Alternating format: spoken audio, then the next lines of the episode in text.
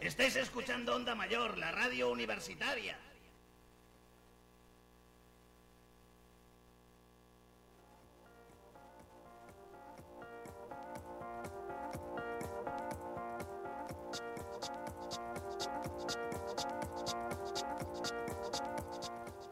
En Onda Mayor.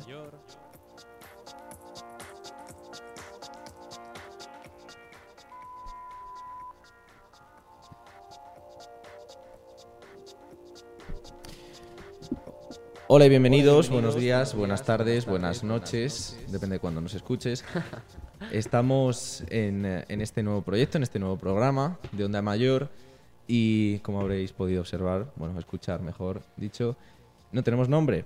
¿Por qué es eso? Porque no hay consenso. Nos teníamos muchas ganas de hacer este programa, pero no hay consenso en el nombre. Entonces, hemos decidido, entre todos los que formamos eh, bueno, este pequeño proyecto, esta pequeña empresa, que eh, queremos que vosotros, los, los radioaficionados, los que nos escucháis, seáis los que deciden qué nombre tenemos. Para ello vamos a dejar las líneas abiertas, bueno, en nuestro Instagram, para que mandéis todas las propuestas que queráis y después las someteremos a votación y la que aparezca como ganadora será el nombre de este programa. Eh, bueno, basta de introducciones. Voy a, eh, voy a eh, presentaros a la gente que me acompaña hoy aquí. Eh, a mi derecha está Antonio Puyol. Muy buenos días. Hola, buenas tardes, buenos días, buenas noches, según a qué hora lo escuches. Eh, un poco más allá está David Fernández, Pascucci. Buenas noches a todos, es un placer. A mi izquierda está Marta Jerónimo. Hola, buenas noches. Y un poquito más allá, a mi izquierda, está Manu Pérez. Hola, es un placer. Bueno, sin más dilación, comenzamos este programa.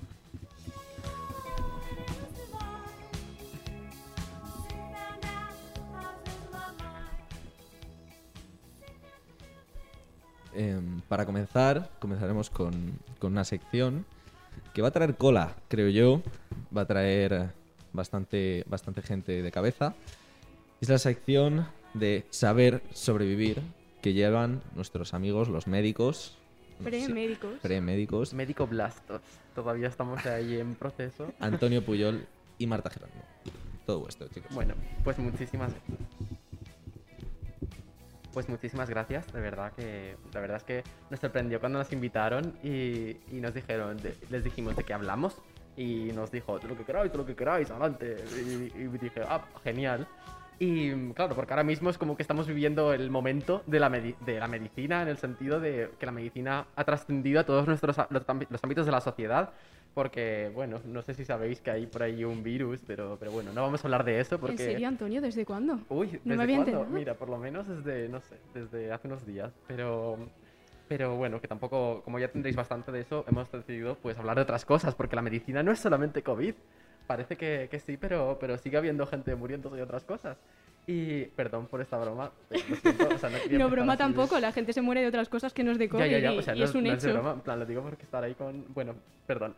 Eh, el caso es que, claro, yo le dije a Marta, Marta, que quieren que hablemos de algo. ¿Y de qué hablábamos? Y me dice, de drogas. O sea, Hombre. fue de, de qué, qué es lo que hay en nuestro entorno más drogas. cercano. Drogas. Pues drogas. Así que de esto vamos a hablar hoy. Que mm, tenemos que hacer primero un pequeño disclaimer de que ni Marta ni yo somos médicos, por si no ha quedado claro. Somos estudiantes de medicina y que por tanto eh, vamos a dar algunas pautas generales, pero por favor que nadie eh, tome al pie de la letra lo que ni, ni a, su- a su propia salud ni, ni No, a claro. terceras personas a, a- a su cargo. Así que, pero bueno, que en principio todo lo que decimos lo hemos sacado de, de un manual de psiquiatría. Se llama Fundamentos de Psiquiatría del doctor Gabriel Rubio, que Uh. del, del Hospital 12 de Octubre. Y, pero bueno, cualquier cosa que digamos que nos hayamos equivocado, pedimos disculpas. Estamos abiertos a, a- a que nos escribáis y luego en la próxima, la, la y a próxima rectificar sesión si hace falta. rectificamos sin Sí. ningún problema. Creo, claro que, que sí. creo que también recibíais consultas, ¿puede ser? ¿Habíais pl- planeado recibir consultas acerca de temas de medicina, etcétera? Hombre, de Estamos forma- abiertos a todo, en realidad. Vale, vale, vale. De forma un poco eh, clandestina, a veces sí que te viene alguien a la habitación diciéndote, oye, ¿qué me pasa esto? Que, que no me baja la regla o me duele aquí o, y dices... Incluso entre los propios estudiantes de medicina vamos, por ejemplo, a mí me pasó con Antonio, de estar yo con el COVID y yo, ay Antonio, ¿qué pasa si de repente noto que me falta el aire, no sé qué, no sé Nada, cuánto?". Y no catarro nada. toñal, chica. Catarro ya toñal. Eh, Eso, Tal sí, cual. sí. Entonces, bueno, sí, vam- vamos a entrar ya, a centrarnos de lo que íbamos a hablar hoy, que si no se nos pasa todo el tiempo. Que es drogas. Drogas, por si no había quedado claro. Drogas. No nos gustan. Bueno, no. No drogas. Pero, en pero bueno, no vamos a quedarnos aquí en no drogas porque eso es muy mainstream y, y bueno, ahí cada uno entran muchos más factores aparte del médico. Pero bueno, nosotros vamos a dar el punto de vista médico y luego ya cada cual que haga lo que, lo que considere. Queríamos comenzar con esto porque hay un poco de... Cuando hablamos de drogas, la gente se piensa que, tienes que ser un drogadicto para que te afecte real- realmente. Eh, Entonces hemos dicho, bueno, ¿qué es un drogadicto? ¿O qué es realmente la adicción?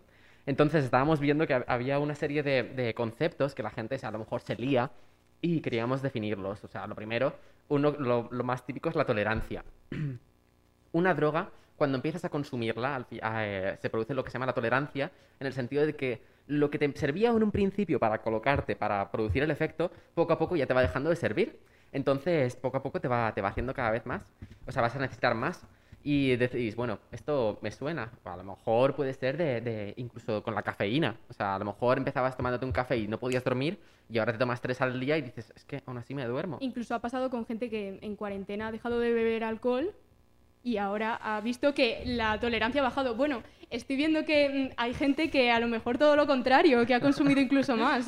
Entonces la tolerancia, pues... ¿Testimonios? algo- ¿Hay testimonios en esta mesa? Sí, sí, se ve que sí. Bueno, yo en mi caso sí que es verdad que durante la cuarentena se redució bastante el nivel de alcohol. Y cuando llegué al Chami, las primeras semanas eh, se notaba Cuestan. bastante, se, ba- se notaba bastante Cuestan. que... mm, Yo durante la cuarentena no. Bueno, yo de, de- de aquí quiero mandar Pero- un saludo a mi padre pero- porque gracias a él eh, durante la cuarentena ahí alguna noche, pero se, ma- se mantenía el nivel, pero si no Yo, yo- eh, hubiera sido muy complicado llegar al Chami y recuperar el nivel de otros años, pero bueno. yo durante la cuarentena no. Sí que es cierto que en verano pues, cero básicamente. Entonces llegas al chami, te ves una caña y estás por los suelos. Claro. Este es el problema, Pero la caña no. y, y a la segunda La cuarentena sí fue un periodo muy jodido.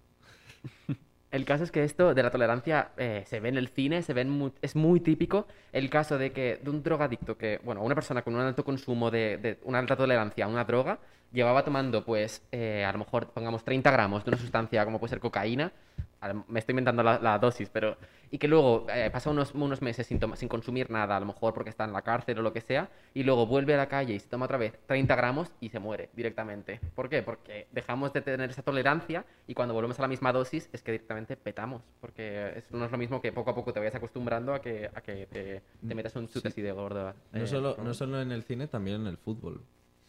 Oh, vaya. Yo a ese campo, en ese campo no me meto. Ahí no vamos a entrar. No me meto porque no puedo, no, no por otra cosa, ¿eh? tampoco.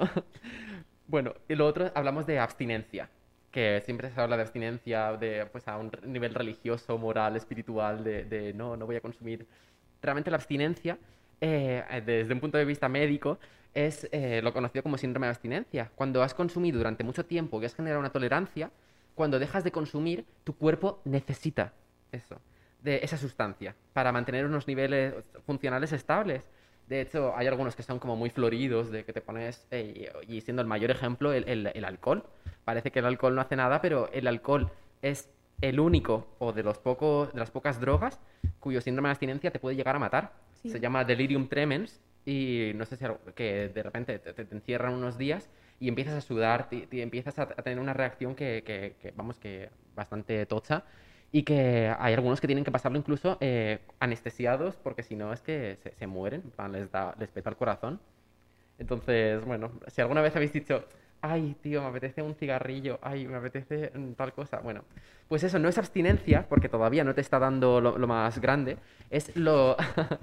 Mira, aquí lo tenemos, tenemos a nuestro culpable ahí de la encima de la mesa. de tabaco de Diego.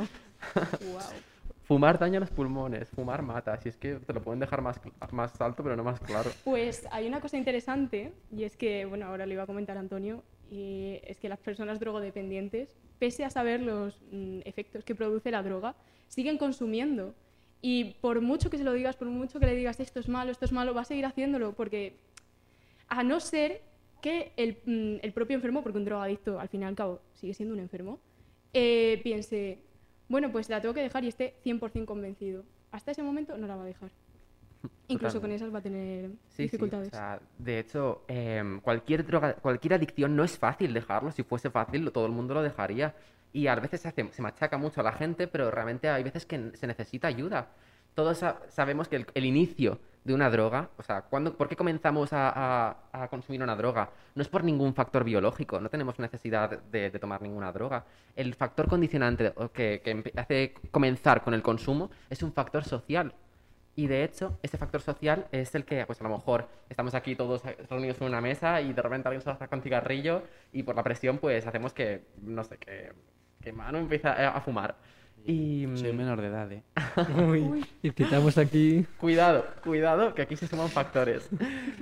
Y, mm, pero, pero claro, luego una vez que ya se comienza ese consumo, ya sí que entran en juego factores biológicos. Pero tened en cuenta que siempre el factor eh, iniciante es un factor em, social. Y de hecho es el fa- también es un factor ya no solamente biológico el que te hace continuar, también existe ese factor social porque a, a lo mejor asocias la caña o el, o el cigarrillo con, pues, estar, con estar con amigos y eso es lo que luego cuando, aunque dejes, aunque te desintoxiques, es lo que luego dices, joder, ahora me tomaba un cigarrillo. Sí, y eso es muy curioso porque hace un, hace un, un mes o así salió una- un documental en el que decían que los delfines se drogan con el veneno del, del pez globo cuando están en grupo. Empiezan a morderlo y se lo pasan entre ellos como si fuese una pelota. Y cuando están en grupo, cuando están en solitario no lo hacen porque están de bajona. Pero, pero cuando están en grupo sí. Entonces los delfines no se van a tomar cervezas solos. No, parece... Los Simpsons nos mintieron. No subieron a la Tierra a gobernarnos, sino a por la metadona para desengancharse. Además es muy curioso porque hay algunas drogas legales, dos en concreto, el tabaco y el alcohol, que hay veces que se nos olvida, pero sigue siendo una droga y mm, produce efectos igual de severos que cualquier otra que sea ilegal.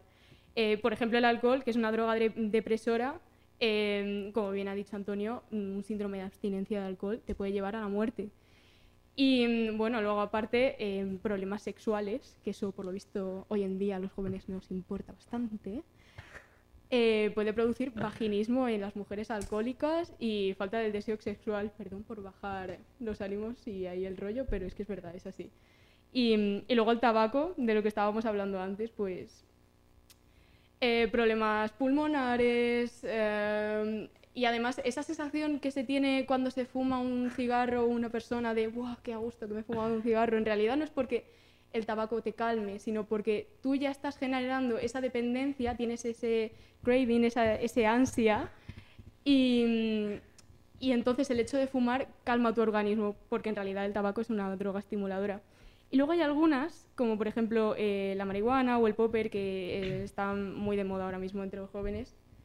Y, y el caso es que, bueno, por ejemplo, el, popper es bastante peligrosa porque hay mu- muchas personas que desconocen eh, cómo funciona en nuestro organismo fisiológicamente. Por ejemplo, eh, produce una vasodilatación, bueno, esto ya es meterse como mucho a lo mejor, pero produce una vasodilatación, baja la tensión, aumenta la frecuencia cardíaca del individuo y esto hace que la sangre se golpee con más fuerza y pueda estallar a lo mejor un vasito del cerebro y eso te lleve al hospital o a la tumba.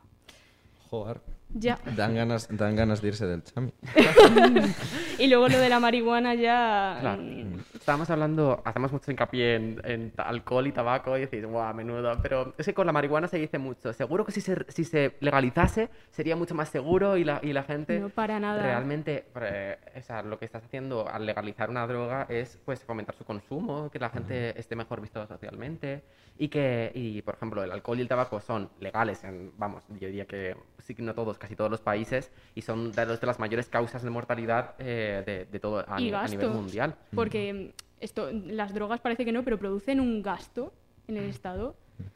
Em, imaginaos todas las personas que llegan a una fiesta con un coma etílico, todos los cánceres de pulmón, de boca, em, personas que desarrollan enfermedades psiquiátricas. Pero mm, En el caso de la marihuana es que si se llega a legalizar, eh, se normaliza el consumo y entonces más personas consumirían. Y por último, también queríamos eh, deciros un poquillo de, bueno, aparte de que el tratamiento de esas, esas adicciones tiene dos partes. Una desintoxicación, es decir, eliminas de, de dentro de tu cuerpo toda la parte tóxica, pero luego también tienes que tratar la parte psicológica y social con una deshabituación que es la- realmente lo más duro y que luego hace que haya recaídas. Y también queríamos hablar de que también hay adicciones sin sustancias.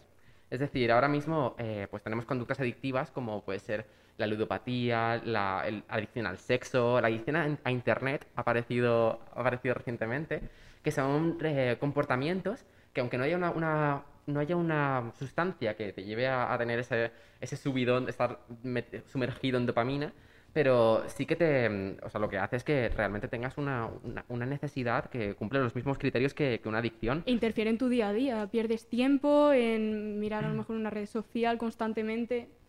Entonces, quieras que no, pues se cataloga como tal. Así que, bueno, que podéis disfrutar de lo que queráis, pero siempre tener en cuenta de si, que lo estáis, si lo estáis haciendo porque queréis o porque realmente Está hay algo- socialmente aceptado y es lo que deberíais hacer.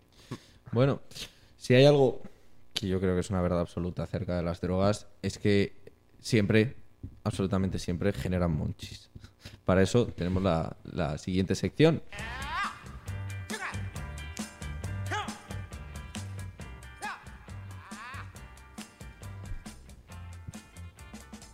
Bueno, pues muchísimas gracias Antonio, muchas gracias Marta. Y vamos ahora con Sonia.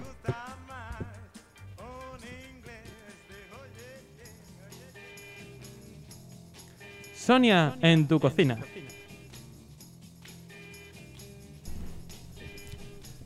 Bueno, pues ya estamos aquí de vuelta. Estamos con, con Sonia. Si alguno de vosotros no la conoce, bueno, pues es que no hace vida en el chami, porque Sonia es nuestra chef, es la que prepara nuestras comidas y sobre todo es la jefa suprema de la comisión de cocina. Entonces la tenemos hoy con nosotros y nos va a explicar más o menos en qué va a consistir su sección eh, ella misma. Aquí la tenemos. Hola Sonia, ¿qué tal?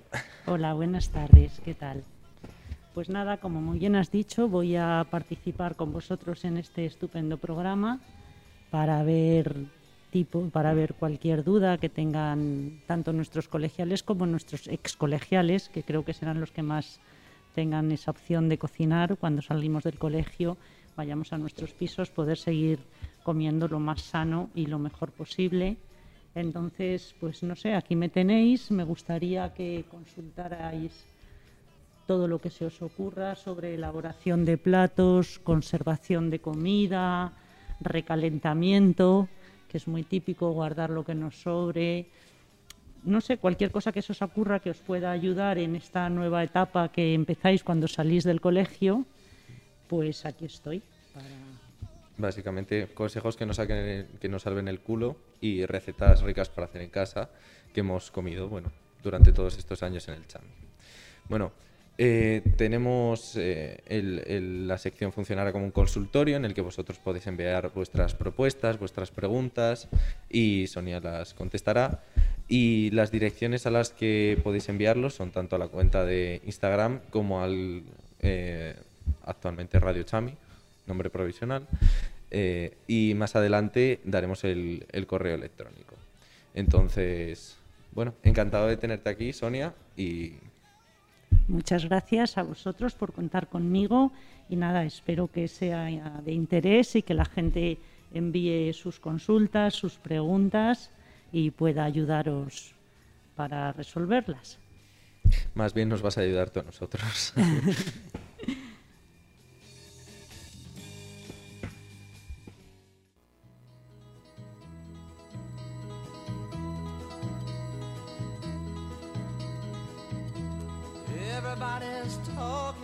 Todos nos mentimos a la cara a todos. Disimulamos nuestros fallos, incurriendo en una destrucción de una perfecta oportunidad para decirnos la verdad.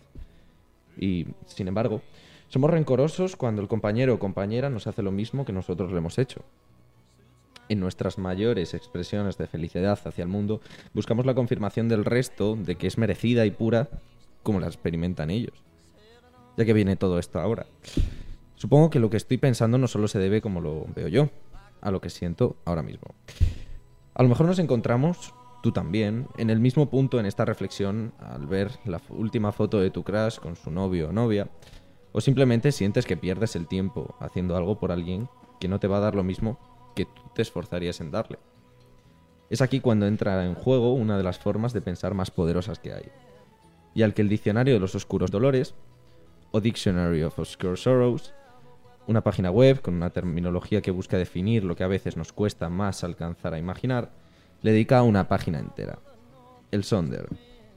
Esta es el llegar a comprender que todos y cada uno de los seres humanos vivimos una vida igual de real, ya sea buena o mala que el resto. Es el darte cuenta y conseguir entender que todo el mundo vive una vida tan real como la tuya, con la misma fuerza e intensidad que la de uno mismo. Que tanto lo bueno como lo malo nos persiguen a todos por igual, sin hacer distinción de ningún tipo. Algo que llama la atención sobremanera sobre este término, el sonder, es que es una forma de pensar a la que jamás habríamos llegado por nuestra cuenta, sino que se llega a comprenderlo porque alguien nos obliga a pensar en las vidas del resto asomándonos a la ventana que esto abre delante de nosotros. Esta negativa a hacerlo por nuestra cuenta puede explicarse de forma muy sencilla. No queremos jamás ver que las consecuencias para todos serán igual de reales que para ti. Y es que nos resulta mucho más sencillo pensar que las únicas consecuencias reales serán para nosotros y que no dejaremos cadáveres en nuestro camino. Es este mismo pensamiento el que desde hace unas semanas nos ha llevado a todos, y me incluyo a mí mismo, a despegarnos de la realidad, a dejar de prestar atención a lo que dicen los expertos, no por negar el sufrimiento, pero como forma de atenuarlo, pues preferimos, tras una primera ola y un confinamiento que nos pasó factura, pasar de puntillas, disfrutando de este poco tiempo como podamos, hasta que la hostia y sus consecuencias nos alcancen. Y entonces veremos que la verdad no se esconde o se evita, sino que se puede ver, pero preferimos, a veces, no hacerlo, por aquello de vivir felices, un poquito más.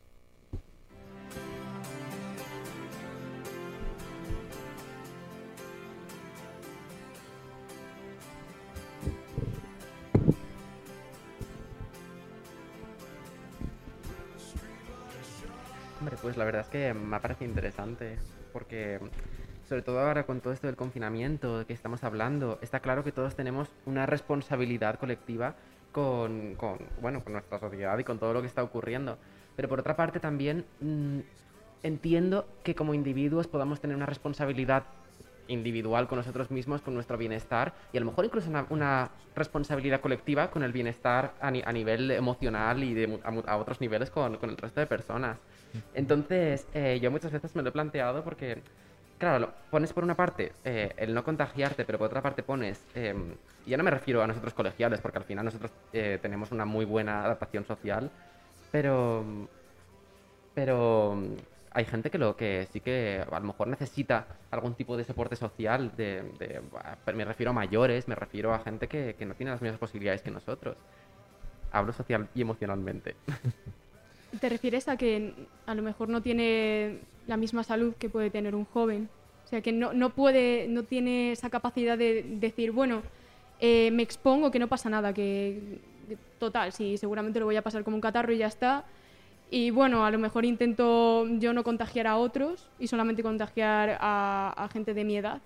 Pero aún así, no llegamos a controlar nunca, yo creo, a quién contagiamos y a quién no. Porque en cualquier descuido, mm, pones la mano en una barandilla y a lo mejor no te la habías lavado antes y te habías tocado la boca, quién sabe, y ya portabas el virus y a lo mejor va una persona mayor y lo toca, o aquí mismo en el colegio mayor con los platos que, mm, pasan de una mano a otra, que a lo mejor nos deja eh, la mami en la mesa.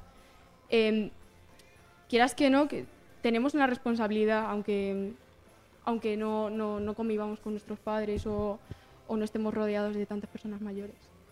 Eh, yo también, bueno, quiero comentar, eh, al menos es una impresión personal, supongo que alguno también la tendrá, pero que durante el confinamiento yo creo que a nivel social eh, mucha gente empezó a valorar, que ya lo hacía antes, pero empezó a valorar momentos que los tenía normalizados y que estaban dentro de la rutina y en el momento en el que te quitan eso y te das cuenta de que tu día a día o tu rutina desaparece, cambia por completo y tienes que volver a adaptarte, el momento en el que vuelves a tener ese mínimo de actividad se valora mucho más y vas, aparte de ir con mucho más cuidado por todas las circunstancias que había, esos momentos yo al menos lo he, visto, lo he vivido como con mucha más felicidad que lo hubiera vivido en un momento dado hace seis meses y un día de, de estos últimos dos meses, comparándolo con un día de hace un año, eh, mi yo era distinto y la manera de enfocar ya el día a día ha sido distinto.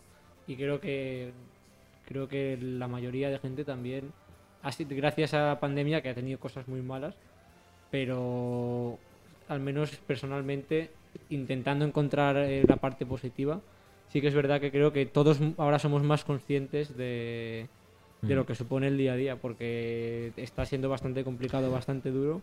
Ese, Y- ese, bueno, está un- poco feo de decirlo, pero ese topicazo de encontrar la belleza en las pequeñas cosas del día a día Sí, Sí, sí. Pues yo no creo- ser tan negativo. se ha hecho, con- se ha hecho más patente ahora. claro, claro, claro. El, pro- el problema está en centrarnos demasiado en la belleza de esas pequeñas cosas y acabar obviando que tenemos una responsabilidad para Claro, con claro. todos y que, claro, nuestro bien o mal hacer puede ser lo que acabe por dirimir una, una situación un poco crítica cabo- actualmente. Afecta a terceras personas y ahí es Mm. donde entra el problema. Después de un confinamiento, ya por decirlo de que se aprecian las pequeñas cosas, el hecho de, esa- de ir al Mercadona era como ir a Disneyland. Sí, sí. O sea, cuando, cuando yo estuve confinada aquí en el Chami, sobre todo, fui al Mercadona, me dio el sol y, y lo vivía con una intensidad como si estuviera en una novela romántica. Era una locura. Aparecerá ahora un joven príncipe a lomos de un corcel Oh, no, por favor. y te traerá una bolsa llena de papel higiénico. Ah, bueno. Fíjate que a mí me Te pasa- llevas la bolsa y le mandas a él a tomar por culo. Así me gusta la De historia. hecho, me pasó al contrario. O sea, se ha descrito lo que se llama el síndrome de la choza, que sales a- una vez que sales del confinamiento es como que te sientes vulnerable y solamente Y quieres quieres volver a volver entrar. a tu, a tu habitación o porque sientes como que el mundo, bueno, es... es... Que no te cuadra. No te cuadra. No te cuadra, no sabes por dónde cogerlo. Bueno, pues ahora toca el turno de un poco más de actualidad, eh, de algunas noticias un poco que llaman, llaman la atención. Eh, ese es el caso, bueno, esta, esta sección no tiene nombre, pero son noticias, básicamente. Entonces, ese es el caso de un champú, un champú de cebolla. Eh, creo que Pachuki puede contarnos mejor de qué, Eh, de qué va esto. Porque, claro, Nos encontramos ante un champú de cebolla y el éxito de este champú es que se basa en una premisa, que es que el pelo crezca más rápido. Claro, tú te preguntarás, ¿qué relación hay con que el champú lleve cebolla a que el pelo crezca más rápido?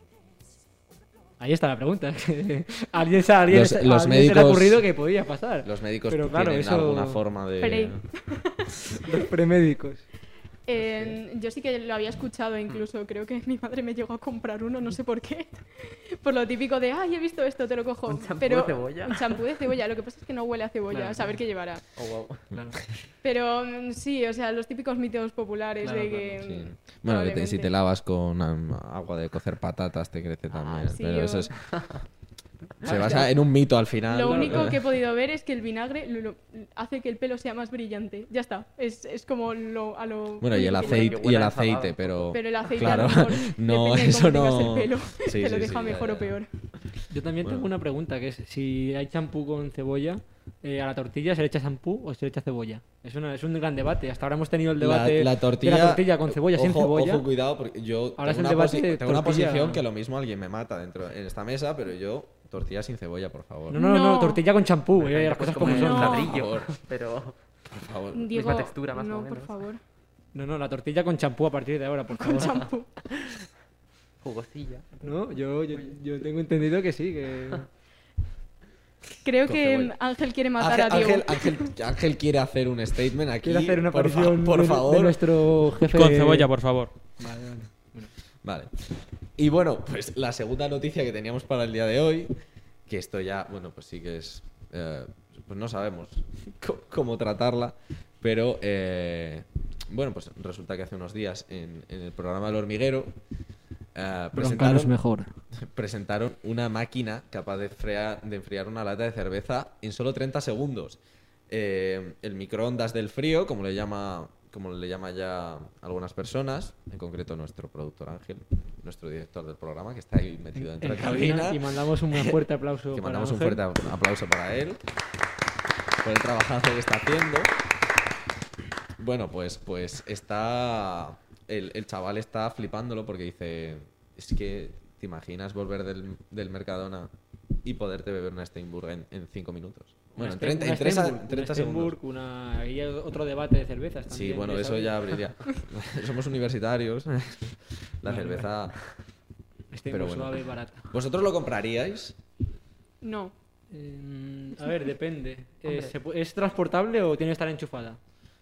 Porque un día que te vas a la Mm, sé. playa a estar ahí tranquilito, a lo mejor te renta una, una neverita así. Ha o sonado antes súper seco el no, que pues no, pero en realidad no, no sé, me parece. tiene muy claro. Marta Es que lo tiene soy clarísimo. tan despistada que esos en esos 30 segundos seguramente me habría puesto con el olvida. móvil o a saber, se me olvida y estalla lo que Bueno, sea, pero lo que esté te dentro. pitará, te dirá: Oye, A ver. recoge la cerveza. Hombre, pero también eso de si te gusta volver del Mercadona y que tener una cerveza fría, es que cuando descubras que puedes dejarla antes de irte al Mercadona, vas a flipar. Es o que sea, va a ser El increíble. problema es que no tienes cerveza antes de. Antes de Yo creo- Ah, wow, Dios, ahí, El problema es sí, ese. sí, sí, tocaba Bueno, que si te esperas una hora, a lo mejor Pa- se enfría. para, eso, uf. para eso hay que ser previsores y comprar cerveza todos los días. Bueno, Es yo, decir, yo representando al colectivo que todavía no goza de tener una nevera en sus habitaciones. No, yo estoy, yo estoy en el mismo. Yo estoy ¿Ah, en el sí? mismo, sí. Bueno, pero se la alquilo, me la alquila Ángel. Bueno, yo, tengo dos, tranquilo. ¿Tienes dos? Claro. Bueno, después hablamos, vale. Vale, vale. Te dejo mi número. Oh, wow. Vale, perdón. Bueno, eh, antes, antes de seguir con, el, con el programa, queríamos, eh, bueno, desde, desde, desde el programa queríamos proponeros otra cosa más, aparte ya del nombre, que ya hemos dicho, aparte de todas las consultas que hemos dicho que podéis irnos enviando durante los próximos días hasta el siguiente programa. Queríamos proponeros también que si, que si no tuvisteis la oportunidad en su momento de meteros en este proyecto, de hablar con nosotros, que, que es vuestro momento. Eh, no queremos dejar a nadie atrás, queremos que todo el mundo participe, que todo el mundo lo pase bien, conocernos todos, porque no hay muchas ocasiones este año para conocerse, porque, seamos sinceros, las fiestas ya no están y hay que asumirlo. Pero es un sigue hecho. habiendo aulas, por favor. Sigue habiendo, obviamente sigue habiendo aulas. Sigue vivo. Y, y en este programa tiene el objetivo de ser un centro, por así decirlo, de eh, unión. Es decir, todo el que quiera, todo el que tenga algo que contar, todo el que quiera exponer algo, todo el que quiera empezar sus primeros pasos en, en- en la radio como, como nosotros ahora mismo, eh, o simplemente le interese la, la experiencia, que nos hable, que nos comente y que, y que, que se decida a venir, que aquí no dejamos a nadie atrás. Y nos lo pasamos muy bien. Y nos lo pasamos muy bien. Muy, muy bien. Así que, bueno, el- el- la forma de contactar con nosotros sigue siendo la misma a través de Instagram o, bueno, como ya dijimos, el correo electrónico a lo mejor lo pondremos dentro de unos días. Entonces, simplemente eso. Invitamos a todo el mundo a que quiera sumarse a nosotros.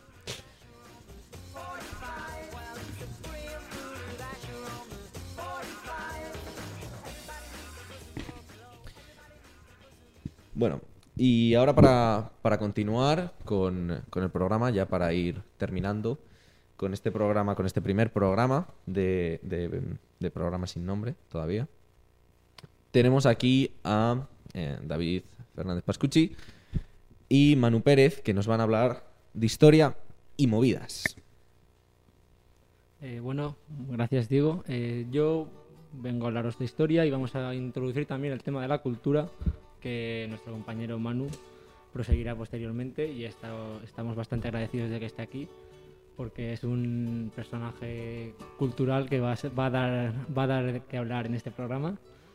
Y bueno, yo primero de todo eh, voy a hablaros del mes de noviembre, ya que nuestro primer, programa se va a emitir durante el mes de noviembre, y vengo a hablaros de, ac- de acontecimientos históricos que se han producido un poco durante el mes de noviembre. No tanto vengo a daros la chapa de tal día pasado esto, esto y esto, porque a la gente no le interesa, sino que vengo a contaros cosas que me parecen interesantes, tanto a nivel cultural como a nivel eh, social y demás, y abrir un poco de debate y a ver un poco qué os parece. Y bueno, ya vamos comentando. Un apunte, bueno, es que el mes de noviembre eh, como todos sabéis, es el undécimo mes del año eh, en el calendario gregoriano y tiene No, yo no 30 pensa- días. yo no- no por, lo si- por si sabía, alguno tío, no lo sabía. Pero claro, el nombre deriva de novem, que es 9 en latín, ya que el mes de noviembre era el mes 9 en el calendario romano. ¿Qué pasa? Que se mantuvo el nombre original cuando se añadieron dos meses y por eso actualmente el mes de noviembre es el mes 11. A medida que pasen los programas iremos, iremos viendo de dónde proviene el nombre de cada mes y el origen que tiene.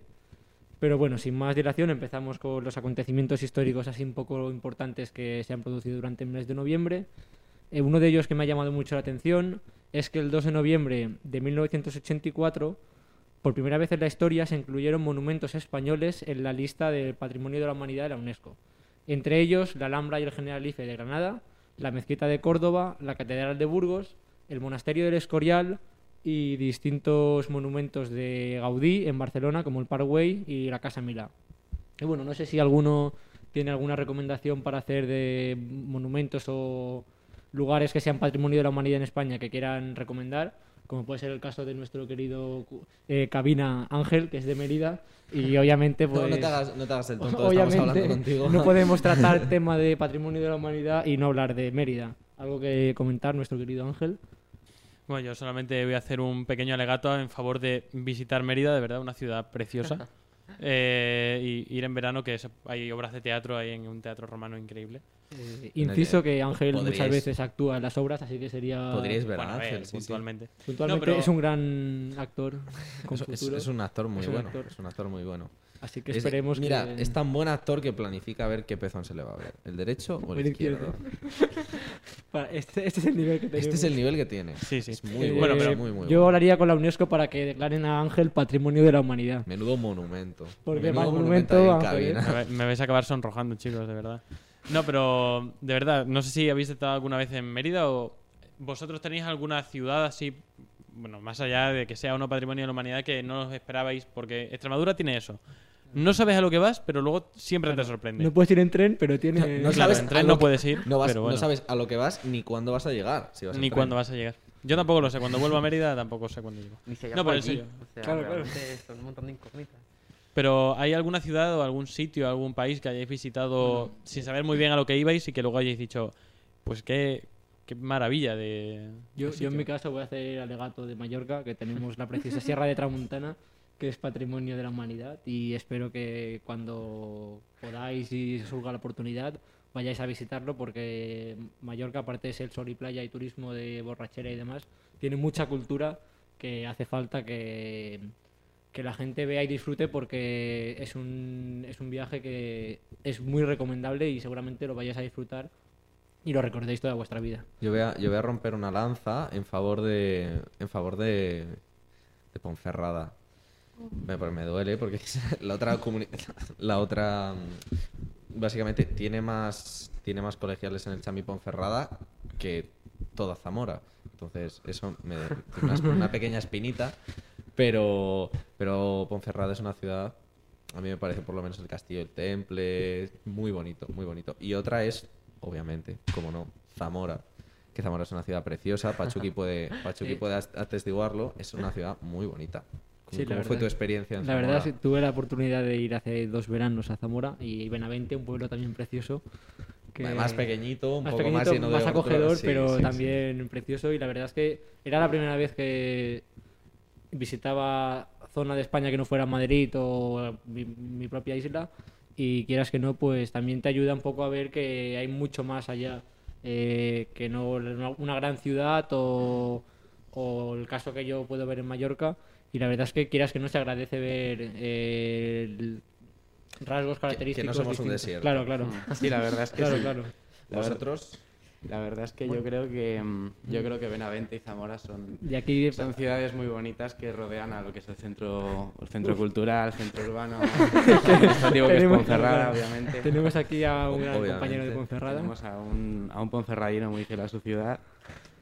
Y la verdad es que Ponferrada ofrece toda clase de servicios, ya sea culturales, ya sea administrativos. Y, y nada, no mucho más que decir de Ponferrada, porque yo creo que si, que si alguien de verdad quiere descubrirla debería ir. Ay, pues yo voy a hacer un, voy a hacer un poco de proselitismo de la Niza española, que podría haber llegado a ser Alicante, pero que, bueno, por muchos motivos políticos y de todo, pues no ha llegado a ser. Pero sobre todo de su gran desconocido castillo de Santa Bárbara y de su complejo de torres de vigía. ¿Recordáis en El Señor de los Anillos cuando se avisaban a través de torres de vigía que Las empezaban a ar- sí, arder? sí, y- sí. Pues eso existe en España, en toda la costa del Mediterráneo, de la costa alicantina. Del wifi no, no sabéis nada, ¿verdad? Bueno, es un precursor, están trabajando en, en ello, pero, pero eh, eh, o sea, existe, pero lo han intentado trabajar, pero claro, está súper descuidado y bueno, tal vez en unos años, pero bueno, que Alicante está bien. No está genial, pero está podri- está bien. Y bueno, aquí Ya la, ver. la Talaverana. creo Voy que a es, ¿no? barrer para mi zona. Sí que es verdad que Talavera seguramente no es el sitio más bonito de toda Castilla-La Mancha y mira que ya Por lo menos lo Castilla- admite. Yo lo admito, no es bonito, pero tenemos eh, la cerámica de Talavera, que es patrimonio, eh, ¿cómo era patrimonio material? No, inmaterial, material, material, inmaterial. Inmaterial, sí, soy talaverana y no sé decirlo. Patrimonio inmaterial de, de la humanidad que se declaró el año pasado. Y la verdad, muy orgullosa de ello y de nuestra capital de provincia, Toledo, que siempre, siempre voy a hablar mal de Toledo, pero hay una cosa que no voy a negar nunca y es que es maravilloso. De verdad tenéis que ir. Maravilloso, maravilloso. Maravilloso. Los toledanos no, pero la ciudad es preciosa. Pues hablando de cosas únicas, eh, bueno, voy a, a hablar de, de Benavente. No suelo hacerlo porque, porque no, me gusta. Pero, pero tenemos la, la única iglesia románica con cinco ábsides del mundo. Es decir, somos especiales hasta para hacer mal iglesias. En Talavera tenemos el puente atirantado más grande de toda España y el segundo más grande de Europa. Joder. Bueno, 40 millones de euros costó. y en Mallorca está el castillo de planta redonda El más castillo grande de Viver. del mundo. Sí, el de sí, sí. Nosotros nos gastamos un millón de euros en hacer una pasarela que se acabó derrumbando por un corrimiento de tierra. Esto fue- es increíble, es Es una que historia que si podéis Las buscarla. corridas, Es- carga al diablo. Nosotros nos gastamos 18.000 euros en ponerle luces a una fuente. Quedó precioso. Nosotros no teníamos dinero y, y cortamos el agua para la fuente directamente.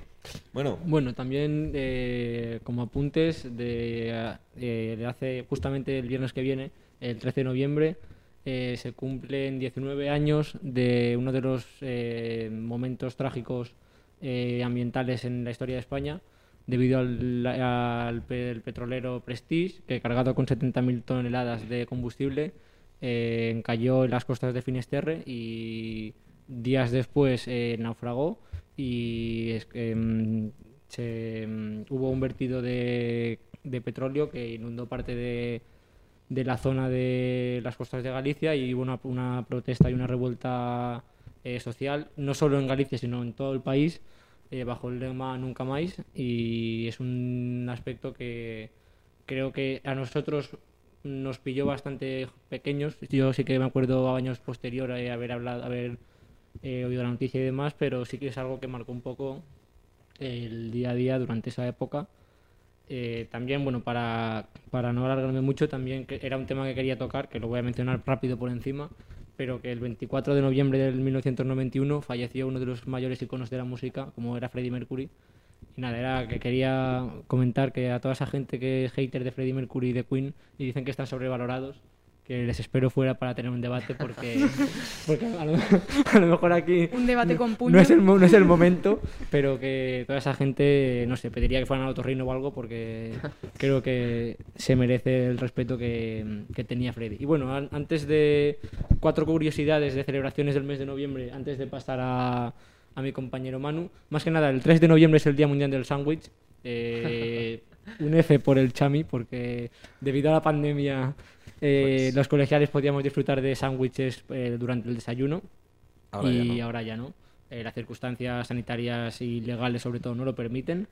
Y ahí está la frase de cuando no, no somos, no sabemos lo que tenemos hasta que no lo perdemos. Ya en sea, este ya- caso- ya, sea un familiar o el sándwich O el sándwich. Efectivamente. Y bueno, también había algunos casos un poco graciosos, pero eso lo dejamos para otro día. Sí que hacer un alegato, ya que es la historia de la sección de Historia y Cultura. El 13 de noviembre es el día de las librerías. Eh, pido un aplauso para eh, el gran número de libreros y libreras que hay en España y que en estos momentos están intentando levantar lo que es la cultura, a pesar de que algunos se empeñan en menospreciarla y en no darle la importancia que tiene. Creo que al fin y al cabo, en momentos complicados, eh, la cultura está allí y a todo el mundo le hacía gracia al músico que sale a tocar eh, por la tarde cuatro canciones conocidas, pero no valora las 10 horas que tienen que estudiar cada día, que la implicación que tienen eh, a nivel personal y a nivel de sacrificio. Y sí, está muy bien salir a aplaudir eh, y hacer mm, fiesta de la música, pero creo que es algo que hay que tener en cuenta, y no solo en el ámbito de la música, sino en el ámbito todo cultural. Y para finalizar el programa, eh, comentaros que el 22 de noviembre es el Día Internacional de la Música y nuestro compañero Manu eh, os va a deleitar con, Con con su aportación. Gracias por esta gran presentación, Pachu, que me estoy quedando. Que me voy a sonrojar aquí en directo. Bueno, eh, para que no lo sepa, Manu es eh, estudiante de violín en el Centro Superior Catarina Gusca y es uno de nuestros nuevos fichajes de música y cultura. Bueno. Bueno, vengo a hablaros de- del 22 de noviembre, que es el Día Internacional del Músico. También es el día en el que se conmemora la muerte de Santa Cecilia, que es la, la patrona nuestra, de los músicos. Se dice que Santa Cecilia provenía de una familia noble de Roma y que solía hacer penitencias. Además, consagró su virginidad a Dios. Pero su padre, para variar, le obligó a casarse con un noble pagano de nombre Valeriano, al que en la misma noche de bodas la novia hace saber que se ha entregado a Dios. Finalmente se acaban casando, pero llegaron los malos tiempos en Roma para los cristianos, y estos fueron condenados a morir de formas aberrantes. En el caso de Cecilia, primero lo intentaron en las termas de su propia casa, tratando de ahogarla con el vapor sin conseguirlo. Luego llamaron a un verdugo para que le cortara la cabeza, y la historia dice que este dejó caer tres veces su hacha sobre ella sin conseguirlo, con lo que huyó despavorido abandonando a la joven ensangrentada pero viva. Aunque quedó maltrecha, murió finalmente tres días después. De ahí que en algunas obras de arte se la represente ya cadáver con un tajo en su cuello, como la escultura de, de mármol de Stefano Maderno, que se encuentra en la iglesia de Santa Cecilia, en Roma, donde supuestamente reposan sus restos. Total. Que Santa Cecilia fue nombrada patrona de los músicos porque había demostrado una atracción irresistible hacia los acordes melodiosos de los instrumentos, o eso dice el Papa Gregorio XIII en 1594. Pero bueno, la Iglesia Católica conmemora el 22 de noviembre la muerte de Santa Cecilia y en muchos cuadros se la ve entre instrumentos musicales, comúnmente tocando un órgano. Bueno, finalmente vamos a, vamos a escuchar un fragmento, hablando de música, de, una de las obras dentro del panorama clásico musical más, más famosas eh, de la historia de la música española, que es el concierto de Aranjuez de- del compositor Joaquín Rodrigo. Joaquín Rodrigo nace en Sagunto, en la Comunidad Valenciana, el 22 de noviembre, mismo día de Santa Cecilia, de 1901. A los tres años de edad pierde la vista como consecuencia de una epidemia de difteria. Esta circunstancia, como más tarde afirmaría él mismo, lo conduce sin duda hacia su vocación por la música inesperadamente. A temprana edad comienza sus estudios de solfeo y de violín y piano, y sus primeras composiciones tienen tanta fama que fueron estrenadas en Valencia, Madrid y París. 1927 es a París donde se mueve para estudiar, siguiendo el ejemplo de sus predecesores como de gran nombre como Albéniz, Falla o Granados o Turina. Allí conoce a grandes figuras de aquel tiempo a nivel europeo, ya sean Ravel o Manuel de Falla. Pero finalmente, en 1939, vuelve a España para instalarse definitivamente en Madrid, que es donde fallece en 1999. Es muy curioso porque Joaquín Rodrigo ha desarrollado una, intensa actividad artística, pero tanto creativa como académica, eh, siendo de especial relevancia en los siguientes cargos, como catedrático de Historia de la Música en la Universidad Complutense de Madrid e incluso jefe de la sección artística de la ONCE, que es la Organización Nacional de Ciegos Españoles. Bueno, sin duda, Joaquín Rodrigo representa un homenaje a las distintas culturas de España. Su música refinada, luminosa, optimista y con un evidente predominio melódico y una armonía original. Entonces, para despedir mi sección, vamos a escuchar un fragmento del segundo movimiento del concierto de Aranjuez para guitarra, que es una, bueno, es su obra más conocida, conocida por, por la mayoría de, de españoles cuando hablamos de música clásica española. Vamos a escuchar un fragmento que consiste en el segundo movimiento, como he dicho, que es un adagio, un movimiento lento en un tono menor, o sea, sí menor.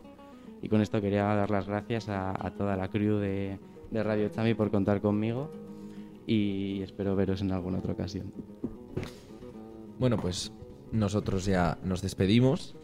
Eh, solo os dejamos los deberes de que nos escribáis si queréis, si queréis venir a hacer el programa con nosotros, si tenéis algo que contar y que nos enviéis vuestras consultas, tanto para Sonia como para nuestros amigos los médicos. Y nos vemos en el siguiente, en el siguiente programa. Os dejamos ahora con el concierto de Aranjuez de Joaquín Rodrigo.